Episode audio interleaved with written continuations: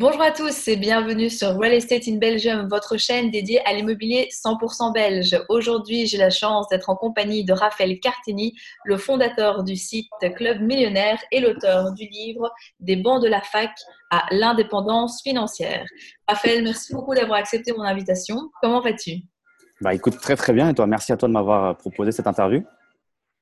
Super. Écoute, avant de rentrer dans le vif du sujet, est-ce que tu pourrais te présenter en quelques mots qui tu es, qu'est-ce que tu fais et au final, bah, qu'est-ce qui t'a amené à investir dans l'immobilier? Ok, alors pour me présenter rapidement, donc voilà, je m'appelle Raphaël Carteni, comme tu l'as dit. Euh, je suis originaire à la base de Champagne en France, aujourd'hui expatrié en Estonie à Tallinn et j'ai plusieurs casquettes d'entrepreneur, d'investisseur, également bah, l'auteur de deux livres papier, dont un que tu as montré à la caméra et euh, bah, voilà, le thème de cette interview, ça va être l'immobilier. J'investis également un petit peu dans l'immobilier. Donc, ta deuxième question, c'était qu'est-ce qui m'a motivé à investir dans l'immobilier, c'est ça? Exact. Exactement. Très, très bonne question. Bah, écoute, un petit peu comme, euh, comme beaucoup de personnes qui investissent dans l'immobilier, cette volonté de, liberté, de se créer des revenus euh, passifs et alternatifs, d'avoir un patrimoine et de ne pas dépendre d'une seule source de revenus. Donc, toutes ces idées mélangées, couplées à un ras-le-bol de mes études de médecine, puisque j'étais étudiant en médecine et que j'ai fait 5 ans de médecine, m'ont amené à m'orienter et à penser fortement à l'immobilier. Ok. Et actuellement, tu as combien de lots? Actuellement, j'ai trois lots qui tournent avec euh, des immeubles euh, qui sont euh, voilà, prochainement, je l'espère, en compromis. Mais mhm. voilà, je suis en fait actuellement en train de refaire un arbitrage de mon patrimoine. J'ai commencé avec des lots en, copropriété et je m'oriente voilà, vers des lots en, immeuble, simplement bah, pour l'argument que je viens de donner, la copropriété, mhm. et pour faire du plus gros également. Exact, tout à fait. OK. Et au niveau du mode d'exploitation, tu exploites tes biens sous quel régime principalement? Alors actuellement, je suis sur du saisonnier ainsi que du meublé étudiant, donc vraiment pur meublé pour euh, voilà, d'un point de vue fiscal avec le LMNP. Mhm. Et euh, doucement, je vais m'orienter, bah, comme je viens de te le dire, vers de la SCI à l'IS, je pense, avec bah, tout simplement des biens soit, soit en nu ou en meublé. Euh, sur mhm. du long terme, je supprime tout ce qui est saisonnier pour des raisons logistiques, même si c'est délégué gérer de l'humain, ça prend toujours euh, quand même du temps. Mmh, euh, ok, super. Et donc, du coup, tu disais que ce qui t'a amené à investir dans l'immobilier, c'est le fait que voilà, tu en avais un petit peu ras-le-bol aussi de tes études de médecine et tu as un parcours qui est assez atypique puisque tu as fait ton premier investissement quand tu étais encore étudiant. Alors, est-ce que tu peux nous raconter un petit peu comment est-ce que tu t'y es pris? Parce que beaucoup de personnes se disent, bon, l'immobilier, ça m'intéresse, je suis étudiant, je ne pense pas que ça va aller, mais au contraire, bah, tu nous as tous démontré que c'était possible. Comment, comment ça s'est passé peu pour toi? C'est un très bon point parce que j'ai beaucoup, beaucoup de personnes qui, du coup, euh, d'étudiants qui veulent investir en, en tant qu'étudiant. Et c'est vrai qu'on a de prime abord l'impression qu'on va être bloqué en tant qu'étudiant, pas seulement pour une banque, impossible, ce qui est vrai au final, hein, parce qu'en tant qu'étudiant, on n'a pas de revenus, donc une banque n'est pas intéressée par quelqu'un qui n'a pas de revenus. Donc moi, ce que j'ai fait à l'époque, c'est que je me suis orienté vers un produit qui est donc le prêt étudiant, orienté normalement aux étudiants pour financer leurs études. Et je me suis dit, pourquoi ne pas détourner ce prêt étudiant pour finalement acheter de l'immobilier avec? Donc quelque chose qui n'est pas interdit, du moins c'est pas écrit, donc ce qui n'est pas écrit euh, comme mmh. étant interdit est pour moi autorisé. Euh, donc j'ai investi cet argent euh, dans l'immobilier, un premier bien en saisonnier, et par la suite j'en ai refait un second dans l'idée de me dire bah ça marche une fois, pourquoi ne pas en faire un deuxième que j'ai réinvesti dans un autre appartement pour faire cette fois-ci du meublé étudiant. Et, et voilà. Et du coup, le deuxième que tu as fait était aussi via un prêt étudiant ou alors c'était différent Ok. Donc tu l'as fait une fois, mais tu l'as fait deux fois, quoi. Je l'ai fait deux fois, je l'aurais bien fait plus de fois. Mais le souci, c'est que il faut un, garant, une caution qui bah, est bien souvent est, soit la famille, soit il y a aussi des cautions de l'État, mais c'est plus rare. Et bah, forcément, quand on est étudiant, qu'on se met à investir dans l'immobilier, bon, la famille dit oui, ok, c'est bien, bonne idée, euh, elle soutient un peu, mais pas trop. Quand mhm. on en fait un deuxième, ok un troisième, un quatrième, calme-toi, calme-toi. Donc, euh, donc, je me suis fait un peu freiner, même si j'avais calculé que si on était un petit peu taquin, on pouvait comme ça soulever 500 000 euros via des prêts étudiants. Si on, toutes les banques, si on a des cautions qui sont un petit peu taquins, qui sont déjà dans l'investissement et qui sont mhm. prêtes à suivre, sachez qu'en tant qu'étudiant, on peut quand même soulever presque 500 000 euros à placer dans l'immobilier, ce qui n'est pas anodin quand même. Non, non, clairement, tout à fait. C'est déjà une belle somme quand, euh, quand on débute dans la vie. Ouais, ouais. Après, il faut oser le faire. Je n'incite pas forcément les gens à le faire parce qu'encore une fois. Clairement. du, coup, comment est-ce que tu as fait pour euh, convaincre, entre guillemets, ou du moins détourner l'attention de la banquière pour pouvoir avoir ton prêt Parce que tu as dû, du coup, mentionner, tu n'as pas parlé d'immobilier, on s'en doute. Comment, comment est-ce que tu as amené les choses? Est-ce que tu as eu des moments de flip? Est-ce que tu as cru que, que, que ce n'était pas le cas? Enfin, voilà, Comment ça s'est un petit peu passé au niveau de, de ton financement?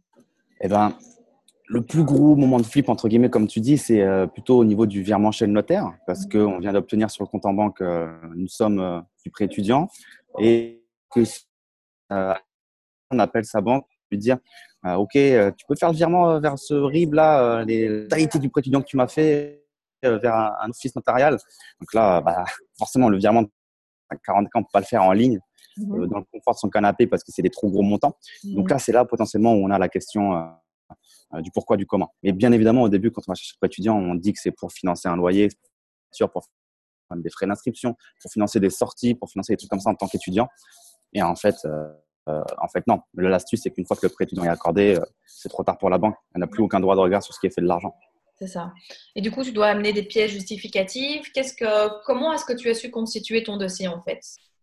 Bah, en fait, c'est très simple. C'est qu'un dossier euh, pour un prêt étudiant, ça n'existe pas. pas de dossier, en fait. Le seul dossier, ça va être, allez, euh, carte d'identité, et encore, parce que forcément la banque nous connaît potentiellement déjà par un historique. Mhm. Donc, euh, allez, carte étudiante ou frais, enfin, feuille récapitulative des frais, attestation de scolarité, en gros, là où on montre qu'on a bien payé son, son inscription à la fac ou à l'école. Et c'est tout. Donc le dossier, il n'est pas très épais. C'est pas comme pour un prêt immobilier classique où on doit rassembler des tas et des tas de documents, etc. etc. Euh, non, non, là, c'est très, très simple. Ok, super, parfait. Et du coup, donc toi, tu as commencé sur un petit bien, tu as fait du saisonnier directement, mais quels sont les types de biens que tu conseilles quand, euh, quand on est jeune, quand on est encore étudiant et vraiment pour se lancer? Quel serait vraiment le bien parfait, entre guillemets? Alors pour quelqu'un de débutant, euh, vraiment sur la casquette du débutant, ça serait bah, voilà, petite surface, euh, sans gros risque. Euh, pas forcément un parking ou un garage, parce que pour moi ça sert à rien. Je veux dire, perte de temps et on va pas forcément apprendre plus que si on faisait un appartement, un studio ou un T2 directement. Bon bref, pour moi, pas de parking, pas de garage, ça rien directement un studio ou un T2 qu'on va exploiter bah, idéalement en location saisonnière si vous avez un petit peu de temps, histoire de vraiment booster votre rentabilité, faire tremplin, faire du cash rapidement, que vous allez pouvoir réinvestir le plus rapidement possible dans d'autres projets avec des apports ou quoi que ce soit. Mais vraiment, petite surface, en colocation, pourquoi pas, mais colocation petite surface, ça va pas trop ensemble, mais plutôt mmh. saisonnier ou alors meublé étudiant à long terme. Faites du meublé, c'est quand même plus intéressant fiscalement en termes de légalité, de légalité également au niveau du contrat ou, de choses comme ça. De fiscalité, c'est plus intéressant. Après, si on n'est pas débutant. Euh, chez, chez, vous, oui, parce que chez nous, en fait, euh, c'est l'inverse. Ouais, c'est vrai. Donc, euh, du coup, au niveau du meublé, c'est plus utile pour louer plus cher, pour créer l'effet coup de cœur et autres. Mais c'est taxé, les meubles sont taxés à contrario de la ah location classique. D'accord, bah voilà, petite spécificité du marché belge. C'est vrai que là, je parle en tant que marché français. Mais voilà, très bon point, ouais. Ah Mais ça peut servir à nos amis français qui nous écoutent aussi. Tout aussi, aussi. Donc, du coup, tu parles de location saisonnière, mais comment est-ce que tu arrives à gérer un emploi du temps en tant qu'étudiant? En plus, médecine, c'est quand même des grosses mm. études, plus euh, la location saisonnière, plus ta vie à côté aussi. comment est-ce que, comment est-ce que tu t'y es pris? Bah, bonne question, bonne question. Avec le recul, euh, là, je pense que c'est une bonne organisation. Parce que c'est vrai que j'allais, je me rappelle, j'allais à la fac le matin, j'allais à la bibliothèque l'après-midi. Et euh, euh, le soir, je bossais bah, sur également d'autres projets, pas que de l'immobilier, parce que je lançais des activités sur Internet également, donc je bossais tout le soir dessus. Et les check-in, check-out euh, pour tout ce qui est saisonnier, ça se faisait entre les deux. C'est-à-dire que si, euh, je sais pas, si un matin, bah, je me rappelle les check-out, déjà, je disais aux clients de laisser les clés dans la boîte à lettres, comme ça, ça m'évitait ça. Et pour les check-in qui étaient souvent en soirée et les ménages en fin de journée ou après-midi, bah, je m'absentais de la bibliothèque ou, mmh. je prenais un créneau pour aller le, faire. Mais, mais, très vite, j'ai quand même délégué parce que pour les questions de, nettoyer des chiottes ou euh, de, timing ou des choses comme ça, c'était chiant. Donc, euh, moi, j'ai vu que c'était. Je sais ce que ça, ce que c'est, à quel point ça peut être pénible. Et mhm. euh, ça permet de savoir combien ça vaut comme, comme tâche d'un point de vue pour déléguer. Donc, Et au niveau de ta délégation, justement, ça a impacté fortement ta rentabilité? Tu, tu déléguais quoi? Tu déléguais tout? Tu déléguais juste les ménages ou tu faisais les check-out, check-in, la totale? Comment je déléguais... à la logistique en fait. Tout ce qui était en amont au niveau de la plateforme, c'est moi qui gérais l'échange avec le client, etc. Tout ce qui était logistique, tout ce qui était sur le terrain. Euh, là, j'ai délégué à une personne, à un gestionnaire en particulier, qui faisait donc le check-in, le check-out, les ménages et euh, la blanchisserie pour tout ce qui était drap. Au niveau de la rentabilité, alors toujours c'est rien que je te donne des chiffres aujourd'hui parce que ça va pas servir aux gens non plus, qu'il faut mettre ça en comparaison avec le prix de ta nuit, ton marché, combien du minimum, des choses comme ça. Mais forcément, ça grévait un petit peu la rentabilité. Mais ça restait toujours rentable parce que la location saisonnière reste la location saisonnière, surtout dans un marché euh, tel que le mien où champagne, il y a beaucoup de touristes. Mmh. ça restait intéressant et moi, ça me permet de dégager du temps à côté. Et comment tu as trouvé cette personne? Donc, c'était quelqu'un que tu connaissais Tu as mis une annonce sur un site Tu es, passé par une société de gestion un peu style conciergerie ou comment, comment tu t'y es pris? Alors, je me rappelle qu'au tout début, quand j'ai commencé à déléguer progressivement, je déléguais bah, les mois d'été parce que c'était le moment où je partais un peu en vacances avec mes potes, donc je n'étais pas là. Donc, je déléguais à des amis mmh. euh, qui étaient étudiants, pour qui ça, plaisait bien de faire ça parce que c'était pas trop chiant et puis euh, je les payais plutôt bien. Mais c'était chiant bah, parce que ça restait des étudiants et vu que je les connaissais, bah, il y avait un petit peu cette relation de genre euh, pas, pas, assez professionnelle. Donc, ça se permettait parfois quelque chose qui n'était pas négociable. Mhm. Donc après, je suis passé par une personne que je connaissais pas du tout, que j'ai trouvé via Le Bon Coin et avec qui on a mis en place un contrat et qui, euh, et qui a géré euh, tout de façon professionnelle et, euh, sans, sans relation amicale, entre guillemets. Donc pas en train de dire que je suis un tyran, mais non, non, non, un on va dire. Ouais. C'est correct, quoi. Ouais, ouais, exact. Et au niveau des, difficultés, pour toi, quelles ont été vraiment les, les, plus grandes difficultés auxquelles tu as dû faire face quand, quand tu as commencé? C'était quoi le plus dur dans, dans tout ça? D'un point de vue euh, pour déléguer ou d'un point de vue dans l'immobilier, tu veux dire? De manière générale, en fait, vraiment par rapport à la location courte durée ou par rapport à, l'obtention de ton prêt ou voilà le fait de, sauter le, pas entre euh, d'étudiants à investisseurs. De manière générale, quand tu as vraiment débuté, qu'est-ce qui, était, euh, qu'est-ce qui était complexe pour toi? En fait, c'est assez surprenant. Et ce qui a été le plus complexe pour moi, ça a été euh, le manque de possibilités de passer à l'action. Et c'est finalement ce que je retrouve chez beaucoup de personnes qui me contactent bah, via Club Millionnaire, qui me disent j'ai envie, j'ai envie, j'ai envie, mais je peux pas. Moi, c'est ce qui s'était passé. Je participais à beaucoup d'événements, je m'étais beaucoup formé, j'ai l'impression, entre guillemets, de tout connaître, hein, même si on ne connaît jamais euh, tout. Mmh. Mais je me sentais euh, chaud patate, comme on dit, j'avais envie de le faire. Et c'était vraiment ça le plus complexe et le plus frustrant pour moi, c'est de me dire j'ai pas de situation, je suis étudiant, d'autant plus étudiant en médecine. Donc, euh, je me voyais encore avec 10 ans d'études, parce que la médecine, les études à rallonge, j'étais en première ou deuxième année. Je me dis, mais je peux pas attendre encore 8 ans avant d'investir, ça va pas le faire. Et donc, c'était vraiment ça qui me frustrait. Donc, euh, euh, le fait de pas pouvoir passer à l'action aussi rapidement que je le souhaitais. Donc, heureusement, il a fallu que je trouve une solution telle que le prêt étudiant. Et cette solution, comment est-ce qu'elle t'a apparue en fait? C'est en discutant avec d'autres personnes qui l'avaient déjà fait ou, ou est-ce que vraiment, à un moment, tu te dis, il faut que ça change, je, je vais chercher une solution et c'est venu par toi-même? Comment, comment, bah, en fait, j'avais eu l'écho d'une personne qui avait fait un prêt étudiant pour investir dans l'immobilier également, mais dans des parkings. Okay. Ah ouais, putain, pas bête du tout, ça. Franchement, euh, bien joué à cette personne. Et, euh, et, après, je me suis dit, mais bah, en fait, j'avais commencé à chercher des parkings aussi de mon côté. Je me suis dit, bah, je vais faire pareil, tout simplement. On va faire ce que les gens ont fait et ce qui a marché, j'ai copié, quoi, bêtement. Mhm. Sauf que bah, dans mon secteur, les parkings, c'était vraiment pas quelque chose d'intéressant. En un an de recherche, j'avais vu deux opportunités. Une qui était un peu chelou et une deuxième qui était partie euh, dans les trois heures après la publication. J'avais à peine eu le temps de la visiter qu'à la fin de la visite, on m'avait dit, ah bah, c'est bon, ceux qui sont venus tout à l'heure, ils ont déjà acheté, en fait, c'est bon. J'étais deg parce que la seule opportunité de l'année, elle était passée sous mon nez. Et euh, je me suis dit, bon, bah, vas-y, passe au next et passe au studio et au T2 et c'est ce que j'ai fait. Mais, euh, mais oui, j'avais vu quelqu'un le faire, du coup, euh, pour ça. Ok, très bien. Mais du coup, finalement, quels sont les conseils que tu pourrais donner aux personnes qui souhaiteraient se lancer, mais qui ont encore euh, des barrières, mais qui d'un côté n'ont pas envie d'attendre leurs, enfin, de finir leurs études? Tu leur dirais foncez, allez demander votre prêt étudiant. quels seraient les steps en fait à franchir pour passer les. Ouais. Ben, je vois deux cas de personnes en fait. Il y a pas mal qui me contactent et j'en vois deux cas de personnes. C'est celles qui veulent faire mais qui n'ont aucun bagage. Ça se voit directement quand elles m'envoient des messages, des emails. Euh, elles veulent faire, elles sont excitées par le projet, elles ont compris que l'immobilier c'est quelque chose de très très bien, mais ça se voit qu'elles n'ont aucune connaissance et qu'elles risquent de se manger, euh, de se manger tout simplement. Malheureusement, il y a beaucoup de personnes qui ne veulent pas se former en pensant que tout est gratuit accessible sur Internet. C'est vrai, mais euh, il y a beaucoup trop de lacunes encore. Donc attention à ça, formez-vous bien d'abord, gratuitement, pas gratuitement, c'est vous qui voyez. Deuxième point, pour ceux qui sont formés, bah, trouver des solutions. Donc il y a quoi? Il y a le pré étudiant, il y a l'association avec les associés, donc que ce soit de la famille, des amis ou je ne sais qui, avec une SCI. Euh, la sous-location, si vraiment il n'y a que ça, bah, ça permet de faire ses premières armes dans l'immobilier euh, et puis de, de, faire du cash également pour, pour, potentiellement constituer un futur rapport pour un projet cette fois-ci euh, concret. Euh, voilà, essayer de trouver des solutions. Alors, je sais que forcément, la sous-location, par exemple, on n'est pas propriétaire. Donc, euh, désolé pour la petite mamie qui passe. on n'est pas forcément propriétaire en sous-location, mais au moins, voilà, on apprend à faire des contrats, on apprend à, parler le langage de l'immobilier, on apprend, on apprend tout ça. Et donc, c'est déjà une très, très bonne expérience. Et tu en as fait, toi, de la sous-location? Alors j'en ai fait, mais une originale, on va dire. C'est-à-dire que je suis pas voir un propriétaire que je connaissais pas. C'était euh, c'était un bien familial en fait que j'ai exploité euh, pour me faire mes armes.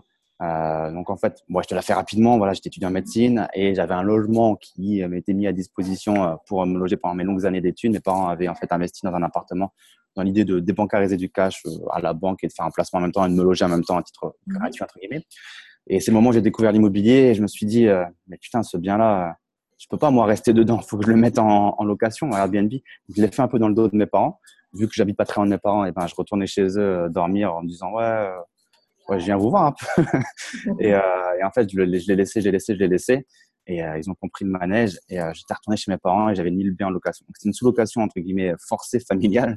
Et mais, euh, mais voilà, c'est clairement quelque chose vers lequel je me serais orienté dès le début. Si c'était pas avec ce bien-là, c'est ce que j'aurais fait une sous-location avec un propriétaire. J'aurais fait le tour des propriétaires via le bon coin et j'aurais proposé un loyer supérieur et j'aurais exploité leur bien en, sous-location si ça n'avait pas été ce bien familial. C'est ça. Donc, tu avais déjà quand même pas mal de pistes en tête. ouais, ouais, ouais. Je pouvais pas rester sans ne rien faire. Donc, Ok. Et finalement, pour revenir un petit peu au niveau de la location courte durée, donc tu disais maintenant tu, tu choisis de, passer à autre chose. au niveau de la gestion, c'était difficile avec les, équipes et tout ça? Tu as eu euh, des problèmes en particulier ou c'est juste l'idée de te dire tu as fait assez de cash avec ça, tu as géré assez, maintenant tu veux quelque chose de plus posé et tout ça? C'est exactement ça. Tout s'est toujours très très bien passé. C'est-à-dire, j'ai une équipe en or, je les adore. Franchement, euh, merci à eux. Ils m'ont vraiment beaucoup apporté et c'est grâce à eux, bah, en partie, j'ai pu avancer euh, mon petit bout de chemin entre guillemets. Et euh, mais voilà, les urgences en location saisonnière sont toujours plus urgentes que si tu vas en long terme. Il faut être plus réactif. Des fois, il y a des petits couacs, il faut être réactif. Voilà, moi, j'ai jamais été présent sur place. J'habite en Estonie, je suis toujours à droite à gauche, à l'autre bout du monde, et ça se passe bien, donc il n'y a pas de souci là-dessus. Mais voilà, comme tu l'as dit, j'estime que j'ai fait suffisamment de cash avec la location saisonnière. Voilà, j'ai j'ai vendu plus de 5000 nuits, je dois avoir fait, je sais pas, 120 000 euros grâce à Airbnb, des choses comme ça. Donc, ça a été un très bon tremplin pour moi pour investir dans d'autres projets, euh, immobiliers ou pas. Mhm. Donc, euh, donc voilà, aujourd'hui, j'arbitre tout, je revends tout ce qui est en saisonnier, même tout ce qui est en nom propre et tout ce qui est en, un lot unique dans des copropriétés pour en acheter que de l'immeuble mhm. et euh, faire de la pleine propriété, de l'achat en société et de l'achat où je fais ce que je veux et euh, je multiplie mes efforts en termes de, de mhm. tout. Donc, euh, donc voilà. Et pour gérer tout ça au quotidien, donc tu avais plusieurs membres. Quelles étaient les fonctions en fait de ces personnes? Tu avais combien de saisonniers dans ton équipe pour les saisonniers et tout ça ouais? Deux, deux, euh, si on compte vraiment sur les personnes sur le terrain, oui, deux qui étaient là pour les, rotations, etc., etc. Après, il y a, tout l'écosystème autour de l'immobilier, un, comptable, ou, comme ça, mais, euh, vraiment sur le terrain pour le saisonnier, euh, on peut dire oui, deux personnes, c'est ça, deux personnes. Exactement. Ah ouais, mais. on, a de, la compagnie estonienne. bonjour. Ouais, bah, Ouais, mais elle puait, elle l'alcool. Donc, je suis désolé. Pourtant, on est dans un hôtel euh, qui 4 ou 5 étoiles, mais visiblement, la clientèle n'est pas toujours très tenable. Bah, il y a beaucoup de Russes en Estonie et ils aiment bien boire. C'est pas qu'un cliché. Euh, ils aiment bien l'alcool. Elle sentait bien l'alcool. ouais, ça fait partie euh, du Oui, ça fait. On vous offre du divertissement en même temps. Voilà, ça jamais arrivé. Si vous n'étiez pas attentif, c'est le moment de redevenir attentif. Ah oui, là, on a, on a un regain de concentration, mais elle puait là. Du coup, plus concrètement, au niveau de ta, location saisonnière, euh, si tu pouvais donner trois conseils pour ceux qui souhaitent se lancer, parce que ça aussi, tu vois, ça peut paraître énorme, on entend beaucoup de choses, euh, voilà, c'est très chronophage, il faudrait trouver des gens pour, pour déléguer, enfin voilà, ça paraît un peu complexe, mais au ah quels, euh, quels, sont les trois meilleurs conseils que tu pourrais donner aux personnes qui se lancent pour, Ouais, ouais, ouais. Alors, trois conseils. Il faut que j'en trouve trois, du coup. Le premier, je dirais, ça serait de déléguer au plus. Deux ou quatre. Euh. je vais essayer de te trouver ça.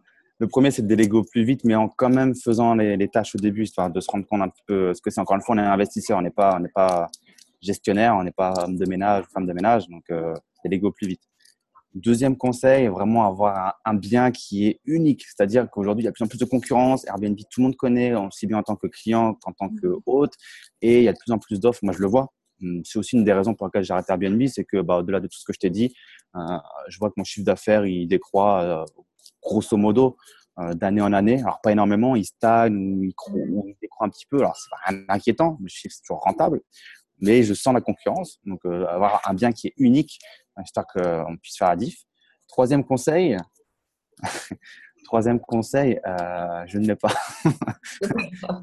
bah écoute, non, le troisième conseil, c'est que au-delà du, pour revenir sur le deuxième, c'est que voilà, faut avoir un bien unique, mais faut pas non plus s'inquiéter à la, peur de ne pas avoir de clients. C'est vrai que c'est une des peurs qu'on a le plus souvent dans l'immobilier. Les gens se disent, je vais investir, je vais trop de clients. Il y a de plus en plus de voyageurs, on est de plus en plus sur Terre, les gens sont de plus en plus mobiles, il y a de plus en plus de vols low cost, il y a de plus en plus d'opportunités pour se déplacer. Donc, euh, donc là-dessus, ne pas avoir peur de ne pas remplir son bien, toujours faire ses calculs sur une, sur une idée de devoir relouer sur du long terme. Et il n'y a pas de souci là-dessus. Ouais. Est-ce qu'il y a des biens, selon toi, qui sont vraiment propices à la location courte durée? Tu parlais maintenant du fait que ça devenait un petit peu moins rentable qu'avant, parce que voilà, le, marché est peut-être un petit peu saturé aussi. Donc, est-ce que tu crois qu'il y a une nouvelle niche à prendre? Je ne sais pas, par exemple, sur des biens avec euh, des, plus grandes surfaces, des 4-5 chambres pour accueillir des plus grosses familles, euh, ou pas spécialement selon toi? Non, non, non. Vraiment, ça va être le côté unique du bien, vraiment, ces, fonctionnalités, on va dire. Le côté euh, grand appartement, moi, je suis pas trop fan parce que ça, ça a plutôt tendance à attirer des groupes euh, de fêtards, de jeunes. Mmh. Grande famille, oui, ça va, ça va arriver, mais surtout des jeunes, des grands groupes un petit peu trop fêtards. Donc, euh, le, le, moi, le, moi, le bien parfait, c'est un T2, hein, une chambre avec un canapé lit dans le salon, 40 mmh. mètres carrés, 40 à peu près, et avec un, une déco qui est, qui est, top. Ne pas hésiter vraiment à mettre ce qu'il faut, quitte à prendre une décoratrice ou euh, un architecte, ou enfin vraiment quelqu'un qui te fait ça parfaitement de A à Z avec euh, des tons de couleurs parfaits et des bonnes fonctionnalités, c'est ce qui plaît aux gens et, ce qui va mhm. faire la différence, ça te permet de louer beaucoup plus cher aussi. Il y avait des, services, des, petites attentions autres que tu mettais en place pour tes clients qui, qui changeaient par rapport au reste? Ouais, exactement. Bah, c'est très bien que tu rebondisses là-dessus. Par exemple, moi, j'ai des appartements qui sont vraiment très orientés champagne. C'est-à-dire que le thème de l'appartement, c'est le champagne. Il y a du champagne partout. Euh, jusqu'à la table de, à la lampe de chevet sur la table de nuit qui est modelée dans une vraie bouteille de champagne euh, vide, hein, mais où on a percé, on a passé un fil et on a mis un là-bas à jour. Ça, c'est ce que les gens ils adorent. Ils viennent dans la région de Champagne pour le champagne, donc ils veulent du champagne. Et donc, comme tu dis, je propose du service également, puisque je propose bah, directement du champagne du producteur. Voilà, moi, j'ai grandi en Champagne, donc forcément à l'école, euh, dans ma classe, j'avais forcément plein de vignerons qui sont des petits champagnes. C'est pas des moitiés chandons, c'est pas des, forcément des gros noms, mais qui ont du champagne qui est très très bon également, voire meilleur que certaines grandes marques. Et donc, je propose ça aux clients qui sont très contents de goûter un champagne local qui n'est pas une grosse marque, un gros budget marketing, et qui en plus de ça est un ami à moi avec qui j'ai grandi, qui disent ah ouais c'est le pote du propriétaire, il me fait goûter son champagne, c'est super cool, c'est une expérience en plus, les gens ils adorent. Mmh. Oui, tout à fait. Mais c'est très intéressant ce que tu dis parce que le fait d'utiliser les euh, spécificités de la région dans laquelle tu exploites, c'est nickel en fait. Tu démarres ouais, proposes un service euh, particulier. Et même pour nous, on n'est pas dans le champagne, mais plutôt dans la bière. Donc ça, ça pourrait être euh, à vie, eh à bon entendeur, ceux qui le souhaitent, pourrait être un, ah, oui. pour. Il y a des bonnes choses à proposer en Belgique là. Exact. La hein. bière, le chocolat aussi. Sur le chocolat peut-être. Ouais, les frites. les frites, c'est un peu plus délicat à proposer. Euh. Là, ça ferait une expérience euh, spéciale. tu, tu, rigoles, mais si tu euh, si arrives, si accueilles les gens avec un cornet de frites à la main bien chaud, les gens ils seraient super contents. C'est vraiment les, les, petites choses qui vont faire la différence et qui vont faire qu'on va. Bonne gaufre, il y a beaucoup de choses en Belgique très très bonnes. Ok, super, parfait. Est-ce que tu vois, toi, quelque chose d'important à rajouter tant sur le prêt étudiant que sur la location saisonnière? Un petit tips euh, secret que tu aurais à nous, à nous partager, une anecdote euh, ou, quelque chose du style? Je sais qu'il y en a eu pas mal avec euh, des. Des, ouais. Je pense que tu vois celle à laquelle. oui, exact. Allusion. Oui, cette fameuse anecdote du comment l'expliquer Allez, elle expliquait justement de dans le livre. Mais euh, voilà, j'ai reçu des, prostituées directement dans un appartement. Ce fut une sacrée histoire, un peu longue à raconter là tout de suite, mais euh, ah, voilà, faites attention à ça, ça peut arriver. Alors encore une fois, le simple fait de faciliter le travail d'une prostituée vous rend euh, passible d'être considéré comme un proxénète. Mhm. Même si vous louez involontairement à la prostituée un appartement, vous avez déjà la casquette du, proxénète. Donc ça peut aller très très vite. ne ah, faut pas avoir peur, hein, mais ça arrive. Elles sont, elles sont bien prêtes. Je sais pas si on Mais euh, ouais, ça a coupé. Je disais, je sais pas si en Belgique, il y a des échos d'histoires euh, comme ça, mais un petit peu moins. Que ça peut arriver. Un, petit peu moins.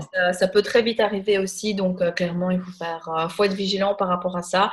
Mais au final, pour toi, comme pour d'autres à qui c'est déjà arrivé, ça se termine bien. Il n'y a pas de gros problèmes aussi. Est-ce que c'est un point à mettre en avant qu'en immobilier, on a souvent des peurs irrationnelles et au final, bah, ça se passe passe très, très bien.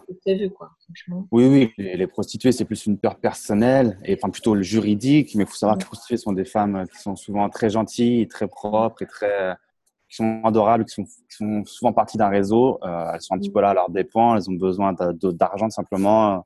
Et euh, elles ont souvent une famille, une vie cachée auprès de leur famille dans un autre pays, en Espagne, etc. Donc, il n'y aura pas de souci avec la prostituée en elle-même. C'est plutôt euh, le côté légal. Ni même avec le réseau, il n'y aura pas de souci, mais mmh. le côté légal, ouais. Ok. Et sinon, encore un petit, un, dernier tip que tu aurais pour terminer sur une note positive? Ouais, positive, allez. Ah, le premier tip, hein, le, ouais, c'est ça peut paraître bateau encore une fois, mais n'ayez pas peur et passez surtout l'action le plus rapidement possible parce qu'on ne la répétera jamais assez. Mais l'effet de levier dans l'immobilier et, surtout quand on regarde le point commun des, gens les plus riches de ce monde.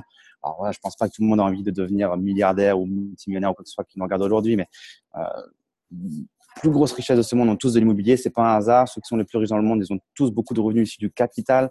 Et euh, l'immobilier, c'est un excellent, un excellent moyen de se créer des revenus vraiment euh, passifs pour le coup, euh, sans rien avoir à faire si on délègue à une agence. donc, c'est excellent pour avoir un, bon lifestyle ou s'adonner à ses projets, à ses voyages. l'immobilier, c'est un levier qui est, qui est monstre. Donc, voilà. Je ne sais pas si c'était trop un conseil, mais voilà. en tout cas, c'est une bonne, une bonne note de fin. Donc, donc Exactement. Bah, écoute, Raphaël, un grand merci pour, euh, pour, tout ton, bah, pour tous tes propos, ton, partage d'expérience et autres. Où est-ce que les gens peuvent te retrouver s'ils veulent aller plus loin?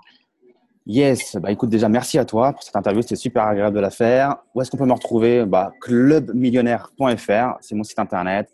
La chaîne YouTube euh, sous mon nom et mon prénom, donc Raphaël Cartelli. Mon livre papier des bandes de la fac pensions financières, si ça vous intéresse de le lire.